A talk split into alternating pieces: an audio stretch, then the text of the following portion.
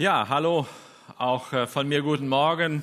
Ich freue mich darauf, mit euch gemeinsam heute ein paar Gedanken zu bewegen und auszutauschen. Verwurzelt in der Gnade. Äh, wir haben auch in unserem Alltag relativ viele Fälle, wo wir Gnade auch in den Medien von öffentlichen Stellen erleben. Äh, so hat zum Beispiel 2016 der französische Präsident, Hollande eine Dame, eine ältere Dame begnadigt, äh, die wegen Mordes zu zehn Jahren Haft verurteilt wurde. In den amerikanischen ähm, Wahlperioden, insbesondere kurz vor Abtreten eines äh, Präsidenten, erleben wir ganz oft Begnadigungen. Es werden Menschen begnadigt. Über die kuriosen Begnadigungen des vorletzten amerikanischen Präsidenten möchte ich heute nicht sprechen. Ich möchte aber eine ganz besondere Begnadigung aus der USA-Geschichte hier mit euch teilen. Äh, ich habe recherchiert, äh, ich dachte, da gibt es bestimmt was Spannendes. Und die eine schien mir sehr, sehr spannend zu sein. 1829 wurde George Wilson zusammen mit seinem Kumpanen zum Tod durch Strang verurteilt, weil er einen Postzug ausgeraubt hatte. Damals ein relativ gängiges Business aus den Westernfilmen kennen wir das. Wenn man Geld braucht, raubt man halt den Postzug aus. Die Behörden mochten das nicht und haben es hart geahndet. So, George Wilson wurde zu, zum Tod verurteilt und ähm, sein Kumpane genauso. Jetzt war der Unterschied, dieser George Wilson hatte einflussreiche Freunde. Und diese Freunde haben ein Begnadigungsverfahren in die Wege geleitet und haben äh, vor dem Präsidenten der USA, das war damals Jackson, um Begnadigung gebeten. Und dieser George Wilson wurde tatsächlich im selben Jahr, also 1829, begnadigt. Er wurde begnadigt, sein Mittäter nicht. Die Schuld war wohl gleich. Was nun? Das ist eine, es ist eine Brisanz in dem Fall. Und dann kam die Überraschung. Dieser George Wilson sagte, ich nehme die Begnadigung nicht an. Das war erstmalig in der Geschichte der USA und so viel ich weiß auch das letzte Mal. Er hat sich offiziell auf den Standpunkt gestellt, ich verdiene die Strafe und ich nehme die Begnadigung nicht an. Gnade. Wir möchten heute darüber nachdenken, was es ist. Äh, Ina hat es vorhin schon erwähnt, äh, der, der griechische Begriff, wie wir ihn halt auch in der Bibel im Urtext finden, heißt Charis. In der lateinischen Version, da gefällt er mir schon deutlich besser, da heißt er dann Gratia. Und in Englisch mag ich ihn am allerliebsten Grace. man verbindet ja immer etwas mit einem Wort. Und dieses Wort Grace finde ich so viel so viel aussagekräftiger, so viel einfühlsamer. Aber darum geht's ja nicht. Es geht um die Definition. Die Gnade, feminin. Mir fiel übrigens auf bei der Vorbereitung, dass ganz viele, ganz viele solche Begriffe weiblichen Geschlechts sind. Die Liebe, die Güte, die Versöhnung und so weiter und so fort. Und wenn wir dann die negativ belegten Begriffe betrachten, der Tod, der Krieg, der Schmerz, der Stress und so weiter und so fort, sind männlich belegt, also ich glaube, es ist an der Zeit, hier auch mal eine Bewegung zu starten, dass wir die negativen Begriffe nicht so stark männlich belegen. Ja, wenn wir, wenn wir schon im Gender unterwegs sind. Spaß beiseite. Die Definition. Ähm, es gibt sehr viele Definitionen beziehungsweise eine sehr, eine sehr breite Wortfamilie, die zu Gnade gehört. Die gängige und die zentrale Definition des Wortes Gnade lautet unverdiente Gunst eines Höhergestellten. Unverdiente Gunst eines Höhergestellten. Es kann sozial, gesellschaftlich, politisch, wie auch immer höhergestellt sein. Lasst uns das mal zerpflücken. Es ist zunächst ein unverdientes Geschenk. Gunst ist ein Geschenk. Und das ist zwingend erforderlich, wenn wir über Gnade sprechen. Es muss unverdient sein. Es kann nicht sein, dass du dir das irgendwie verdient hast durch irgendwas. Es muss unverdient sein und ein Geschenk. Du hast kein Anrecht auf Gnade. Und es gibt auch keine Verpflichtung des Gebenden, diese Gnade zu gewähren. Es ist komplett freiwillig. Niemand hat Anspruch drauf. Es besteht gar keine Pflicht. Obwohl wir in unserem Grundrecht sehr viel drinstehen haben in Deutschland. Wir wissen gar nicht, auf was wir alles Grundrechte haben. Aber auf Gnade hast du kein Grundrecht, kein Anrecht. Das Geschenk ist wertvoll. Dieses unverdiente Geschenk kostet den Geber viel. Nur dann ist es Gnade. Ja, wenn ich, äh, wenn ich jemandem 1000 Euro schenke, dann kann man nicht von Gnade sprechen. Wenn ich aber jemandem 20.000 Euro schenke, dann denke ich, müsste man schon in den Bereich Gnade gehen. Wenn aber jetzt äh, bekannte Persönlichkeiten, äh, die, die reich sind, keine Ahnung, nehmen wir mal Bill Gates, 100.000 schenkt, dann ist das noch keine Gnade, das ist Taschengeld. Und deswegen ist die Definition, die Gnade, dieses Geschenk kostet den Geber viel. Sonst kann man nicht von Gnade sprechen. Und was ganz wichtig ist, damit es Gnade ist, der Empfänger ist darauf angewiesen, um aus einer schwierigen Notsituation herauszukommen. Ja, wenn, ich, wenn ich dieses teure, wertvolle Geschenk gar nicht benötige, das man mir schenkt, wird niemand von Gnade sprechen. Ich muss es wirklich nötig haben. Und somit kommen wir zur ersten Eigenschaft von Gnade. Äh, die hat mich auch etwas überrascht, muss ich sagen. Ich habe es schon oft gefühlt, wenn ich äh, Gleichnisse in der Bibel lese äh, über Gnade, dann habe ich schon oft das Gefühl gehabt, irgendwie ist das nicht greifbar, es ist nicht vernünftig. Aber ich will heute sagen, Gnade ist hoch ungerecht. Gnade ist nicht gerecht. Gnade ist hoch ungerecht. Und ich möchte das mit einem Beispiel belegen, mit einer Geschichte. Es ist, ich habe sie genannt, die Geschichte eines ungerechten Unternehmers.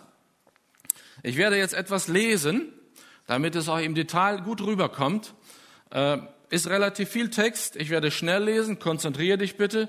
Also bitte äh, Handy zur Seite, wenn du jetzt gerade noch parallel surfst und äh, deine E-Mails beantwortest. Kurze Konzentration bitte. Brian saß in Las Vegas auf den Stufen vor dem Eingang eines Casinos. Er war vor einigen Monaten noch ein reicher Mann, denn er hatte entschieden, Aussteiger zu werden. So stieg Brian aus dem erfolgreichen Familienunternehmen seines Vaters aus und ließ sich vorzeitig sein Erbe auszahlen. Das Leben schien ihm hier öde und sinnlos in seinem behüteten Zuhause. Der Vater verkaufte, er musste einen Teil seines Unternehmens verkaufen, um den gerechten Anteil an seinen jüngeren Sohn Brian auszuzahlen. Mehrere hunderttausend Dollar hatte Brian seitdem mit seinen neuen Freunden in den Vergnügungspalästen in Las Vegas ausgegeben. Überall war er ein gern gesehener Gast. Leute grüßten von weitem. Doch nun hatte man ihn aus dem Hotel geschmissen, weil sein Geld zu Ende war. Er konnte das Zimmer nicht mehr bezahlen. Seine Kreditkarte wurde gesperrt sein Telefon funktionierte nicht mehr, weil er auch nicht mal die Prepaid-Karte bezahlen konnte.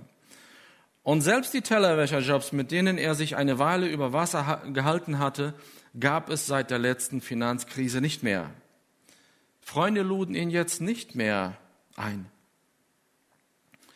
Groupiers, das sind diese, diese Menschen, die in den Casinos an den Spieltischen für Ordnung sorgen. Groupiers, die ihn früher so respektvoll grüßten, versteckten ihre abfälligen Blicke nun nicht einmal mehr.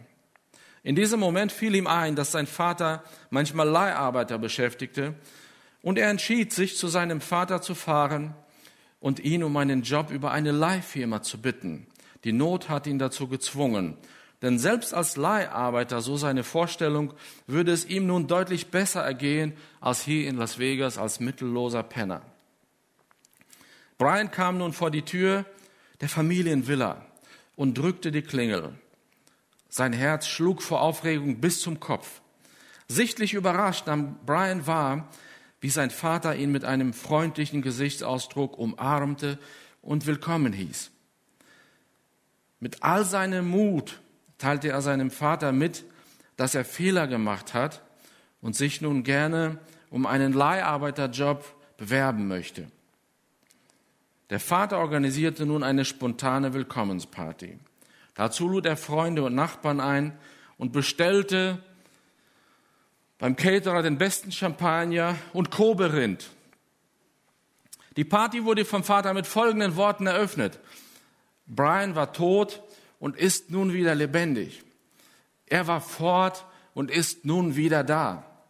Lasst uns darauf anstoßen. Und übrigens, Brian, morgen gehen wir mit dir zum Notar und tragen dich als Gesellschafter in die, in die Unternehmenssatzung ein. Sam, der ältere Bruder von Brian, hatte in der Firma eine schwierige Verhandlung mit einem Kunden, um das Einkommen fürs nächste Jahr zu sichern. Und kam nach Hause, während vom Hof laute Partyklänge zu hören waren. Nachdem er sich über den Anlass der Feier erkundigt hatte, sprach er mit seinem Vater und sagte, Vater, Brian hat dein ganzes oder dein Teil deines Vermögens mit Huren verprasst und du empfängst ihn so fürstlich. Mir hast du trotz meiner Loyalität in all den Jahren noch nie solch eine Party geschmissen. Der alte Unternehmer antwortete, Großer, du bist alle Zeit bei mir und alles, was mein ist, ist dein. Aber man muss doch jetzt feiern, denn Brian war getrennt von mir und ist nun wieder zurück. Krass, oder? Ich, ich finde nichts Logisches in dieser Geschichte. Und ich finde auch keine Vernunft in dieser Geschichte. Man neigt eher dazu, den Vater zu verurteilen und in Frage zu stellen. Gnade ist höchst ungerecht. Ich sage nicht, Gott ist ungerecht. Ich sage, Gnade ist im höchsten Maße ungerecht. Das Geschenk steht niemandem rechtmäßig zu. Jesus erzählte diese Geschichte, um den Charakter Gottes zu zeigen. Ich habe sie etwas umgeschrieben auf die moderne Art. Sicherlich haben ganz viele das in den ersten Zeilen festgestellt. Aber Jesus beschreibt hier die Charaktereigenschaften Gottes bezogen auf Gnade.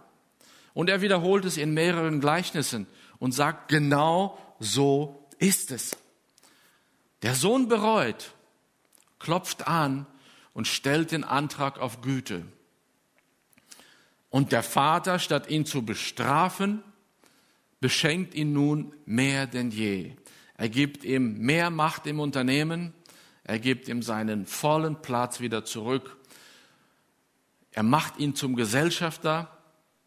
In der Bibel heißt es, er gibt ihm den Ring. Es ist, er macht ihn zum zeichnungsberechtigten Gesellschafter des Familienunternehmens und er darf alleine Geschäfte abschließen. Und der ältere Sohn kommt damit nicht klar. Er sagt, ich schufte hier, ich bin treu, ich verprasse dein Geld nicht und du gibst diesem nun wieder alles. Aus seiner Sicht hätte der Vater den Sohn doch bestrafen müssen. Und auch ich kann mit diesem älteren Sohn, mit dem Sam, so gut mitfühlen. Wie geht es dir? Was empfindest du, wenn du diese Geschichte hörst? Nicht zu Unrecht, sagte Gertrud von Lefort, Gerechtigkeit ist nur in der Hölle. Im Himmel ist Gnade. Wenn wir über Gerechtigkeit sprechen wollen, dann müssen wir uns eher mit der Hölle beschäftigen. Wenn wir uns mit dem Himmel beschäftigen, dann sprechen wir über Gnade. Eine weitere Eigenschaft der Gnade ist, sie ist nicht erwerblich. Du kannst sie nicht kaufen. Du kannst sie nicht verdienen. Du kannst mit, deinem, mit deiner Person, mit deiner Sympathie nichts bewirken, um Gnade zu empfangen. Du hast keinen Anspruch drauf und egal wie viel Geld du hast, du kannst Gnade nicht kaufen. Das muss uns auch klar sein. Eine weitere Eigenschaft, und die finde ich extrem wichtig. Gnade macht den Unterschied zwischen Religion und Glauben. Gordon MacDonald, den ich sehr gerne mag, ist für mich so eine Art geistliche Vaterfigur, sagt, die Welt kann fast alles besser als die Kirche. Sie kann Häuser bauen, sie kann äh, Kranke heilen, äh, sie kann äh, Unterkünfte bieten, sie kann Armen helfen. Die Welt kann alles. Aber eins kann die Welt nicht, Gnade geben. Gemeint ist göttliche Gnade. Wenn wir uns die Kirche äh, der Jahrhunderte bis Luther anschauen, also bis 1400 und, äh, es sind mehrere Jahrhunderte, ich glaube fast ein ganzes Jahrtausend, das ich gerade betrachten möchte, da hatte die Kirche eine katastrophale Fehlentwicklung gemacht und sagte den Menschen, wir sind die Verwalter der Gnade und du kannst die Gnade bei uns kaufen durch Ablassbriefe. Die Kirche hatte aus Glauben Religion gemacht, ein System. Und dieses System kann man mit zwei Gleichungen beschreiben. Die erste Gleichung ist, du kommst in den Himmel, wenn du ohne Sünde bist. Soweit richtig, sagt auch die Bibel. Und die zweite Gleichung, die die Kirche aufstellte, war, und sündenfrei kannst du werden, indem du bei uns, bei der Kirche, Ablassbriefe kaufst. Und dieses Gleichungssystem funktionierte in sich sehr gut. Die Kirche knechtete die Menschen. Die Menschen konnten nicht sündenfrei leben, die Menschen äh, kamen zur Kirche, die Menschen kauften sich Ablassbriefe, fühlten sich ein paar Tage befreit, frei von Sünde und fielen dann wieder in Sünde und liefen wieder und kauften sich Ablassbriefe. Und die Kirche hat die Menschen geknechtet. Das ist Religion. Da spielt Gnade keine Rolle. Bei Gott spielt aber Gnade eine Rolle. Christus hat Gnade gebracht und gepredigt und das macht den Unterschied. Und dann kam Luther und wir alle, denke ich, haben in der Schule von Luther gehört, wir haben was, äh, was über ihn gelernt.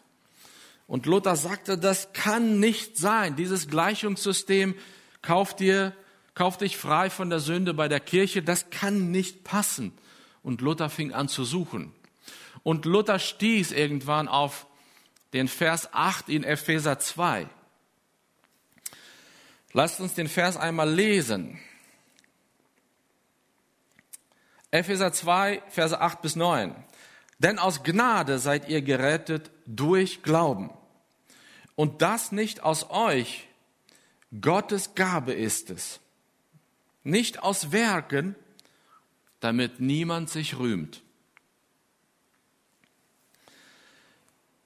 Und so wie Archimedes irgendwann mal aufschrie, Eureka, so schrie Luther hier auf und sagte, Solus Christus, alleine Christus. Und das war seine Hauptbotschaft. Alleine Christus rettet. Alleine Christus vergibt dir die Sünden nicht die Ablassbriefe der Kirche, nicht der Priester. Jesus alleine, solus Christus. Und das ist eigentlich unser Eureka. Was für ein Vorrecht, dass wir in diesem Zeitalter nach Luther leben, dass wir wieder freien Zugang zu dieser Gnade Gottes haben, dass wir nicht Ablassbriefe kaufen müssen. Hier stelle ich mir vor, Joe, Rudi, Martin, unsere Ältesten würden hier sitzen äh, an der Kasse und Ablassbriefe verkaufen. Das ist doch, das ist doch ein Unding. Gnade schafft die Trennung zwischen Glauben, der rettet, und Religion. Und ich, wenn ich schon mal dabei bin, äh, eine Kritik an der Kirche zu üben, zumindest an dieser Phase der Kirche, so möchte ich auch noch einen draufsetzen. Ich glaube nämlich, dass genau dieses Verhalten der Kirche, dieses System der Kirche dazu geführt hat, dass Menschen heutzutage denken, ich gehe erst zur Kirche, wenn ich ein besserer Mensch geworden bin. Die Menschen trauten sich ja damals nicht, den Kirchenvätern, den Geistlichen auf, äh, vor die Augen zu treten. Sie wurden ja sofort niedergedrückt. Hol dir Ablassbriefe. Sie, sie scheuten sich vor der Kirche, gleichzeitig brauchten sie sie. Und ich glaube, dieses hat sich in unserem menschlichen Verhalten hier im Westen festgesetzt, in, unser, in unseren Traditionen, in unseren äh, Denkmustern. So denken Menschen heute überwiegend, erst versuche ich ein besserer Mensch zu werden und dann gehe ich in die Kirche. Falsch. 180 Grad umdrehen und andersrum. Ich war bis zu meinem 20. Lebensjahr ohne Gott unterwegs und wollte mit ihm auch nichts zu tun haben. Und wenn ich Christen begegnete, so strahlten diese Christen auf mich immer aus, wir sind bessere Menschen in der Kirche. Sie haben es mir, glaube ich, nie gesagt, aber ich habe es so empfunden. Und ich konnte mir nicht vorstellen, dahin zu gehen, wo sich diese besseren Menschen aufhalten. Erst später habe ich Menschen getroffen, Christen getroffen, die mich Sünder wertschätzten, die mir wertschätzend entgegengetreten sind. Und da wurde ich hellhörig. Da habe ich dann angefangen zu lesen, zu suchen, zu verstehen. Und ich verstand, die Reihenfolge ist genau anders. Erst komme ich zu Jesus und bringe ihm die Bereiche meines Lebens, die nicht okay sind, die für mich nicht okay sind, die, die mich quälen. Und dann beschäftige ich mich mit dem Thema besserer Mensch werden. Und das erste hat wunderbar geklappt. Ich habe das damals erlebt, als wenn, als wenn da so ein städtischer Müllwagen vor mir stand und der nahm allen meinen Müll auf und er zerquetschte ihn gleich. Tonnenschwere Pressen, er zerquetschte es gleich. Hat fantastisch geklappt. Am zweiten Punkt bin ich immer noch dran. Besserer Mensch werden, bin ich immer noch dran. Deswegen will ich dir die Illusion nehmen. Wenn du denkst, du wirst erst ein besserer Mensch und dann gehst du auch mal zur Kirche, falsch. Mach's umgekehrt, dann kriegst du es auf die Reihe.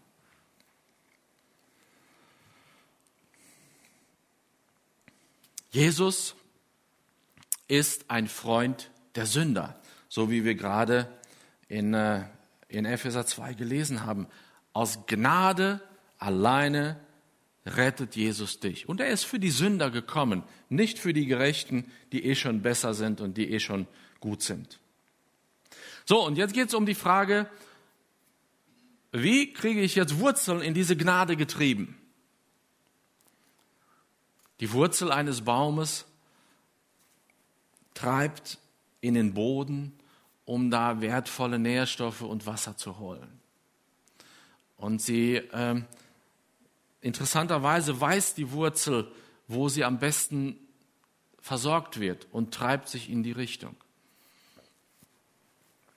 Wie treiben wir Gnade? Wie treiben wir unsere Wurzeln in die Gnade? Das ist ja doch die Frage, wenn wir sagen, verwurzelt in der Gnade, dann willst du doch heute nach der Predigt wissen, wie werde ich denn verwurzelt in der Gnade? Und ich möchte dich einladen, Gnade anzunehmen, Gnade in Anspruch zu nehmen. Es, es, es, es darf ein einmaliger Akt sein in deinem Leben, aber es darf auch eine Disziplin sein in deinem Leben, aus der Gnade zu leben. Wenn du dir bewusst machst, dass du Gnade brauchst, dann werden deine Wurzeln in diese Richtung gehen wo Gnade zu finden ist. Und ich möchte, ja, wenn es darum geht, Gnade annehmen, einmal, einmal dir zurufen und sagen, es kommt nicht darauf an, wer du bist. Es kommt nicht darauf an, was in deiner Vita steht. Ob du Zuhälter bist, ob du Verbrecher bist, ob du Menschenausbeuter bist, ob du Gewalttäter bist, Jesus hat ein Prinzip aufgesetzt, das auch für dich gilt. Jesus hat gesagt, wer bereut und die Gnade abruft, der wird gerettet. Und dieses Prinzip gilt für dich. Wenn du bereust, wenn du unzufrieden bist mit deinem Leben, mit den Dingen, die du für nicht gut hältst in deinem Leben, Und wenn du Gottes Gnade anrufst und abrufst, dann wirst du reich beschenkt. Dann wirst du mit der Vergebung, also mit der Befreiung von all deinen Sünden beschenkt und mit dem ewigen Leben obendrauf. Ein Geschenk, das Gott viel gekostet hat. Ein Geschenk, das du brauchst. Ein Geschenk, das du dir nicht kaufen kannst. Alle Attribute der Definition treffen zu. Aber weißt du, mag sein, dass du jetzt äh, bequem in deinem Sessel sitzt und sagst, ich bin guter Mensch, ich, äh, ich achte wirklich auf meine äh, Hygiene äh, und halte Sünde fern von mir und bin solidarisch, liebe Menschen, ich bringe mich ein, dann sage ich ja. Aber das, was Gott am meisten anspricht, was Gott am meisten gelöst haben will, ist nicht deine Sünde, dein Verbrechen, dein Vergehen, sondern die Trennung zwischen dir und Gott.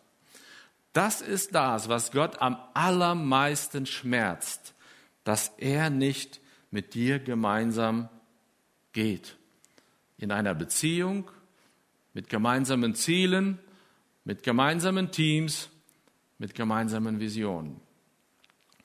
Das ist das, was Gott wirklich schmerzt und was er überwinden will und wofür Jesus auch gekommen ist auf die Erde. Gott wurde Mensch in Jesus, kam zu uns auf die Erde.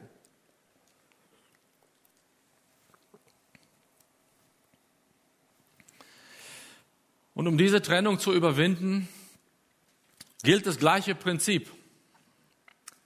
Bereuen, dass du ohne Gott unterwegs bist und ihn anrufen, seine Gnade, sein Geschenk entgegennehmen.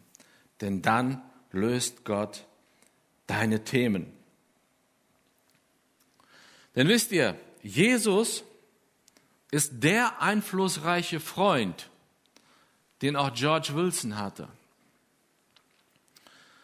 Der einflussreiche Freund von George Wilson, ging zum Präsidenten und erwirkte die Begnadigung. Jesus ist für mich und für dich dieser Freund. Er ging zum Boss, zum obersten Boss und hat mit ihm geklärt, dass für uns Gnade gilt. Für alle Menschen. Für jeden Menschen, der auf der Erde lebte, lebt und je leben wird liegt ein Gnadenschein, ein Begnadigungsschreiben bei Jesus für dich vor. George Wilson lehnte es ab. Die Frage ist an mich, an dich, lehnst du es ab oder rufst du es ab? Es liegt bereit. Das ist Gnade. Jesus ist Freund der Sünder. Er ist nicht Freund der Perfekten. Und er haut, äh, hält Ausschau nach denen, die ohne Gott laufen, die losgelöst von Gott laufen. Vielleicht verspürst du heute auch eine Schieflage in deinem Leben, weil du getrennt von Gott durchs Leben läufst. Vielleicht verspürst du irgendwo tief in dir drin, dass Gott sich nach dir sehnt. Vielleicht fehlt dir etwas, Ganz vielen Menschen fehlt Gottes Ergänzung im Leben. Dann äh, denk doch heute drüber nach, ob du nicht heute Nägel mit Köpfen machst und diesen, diesen Gnadenschein, der für dich dort bereit liegt, abrufst.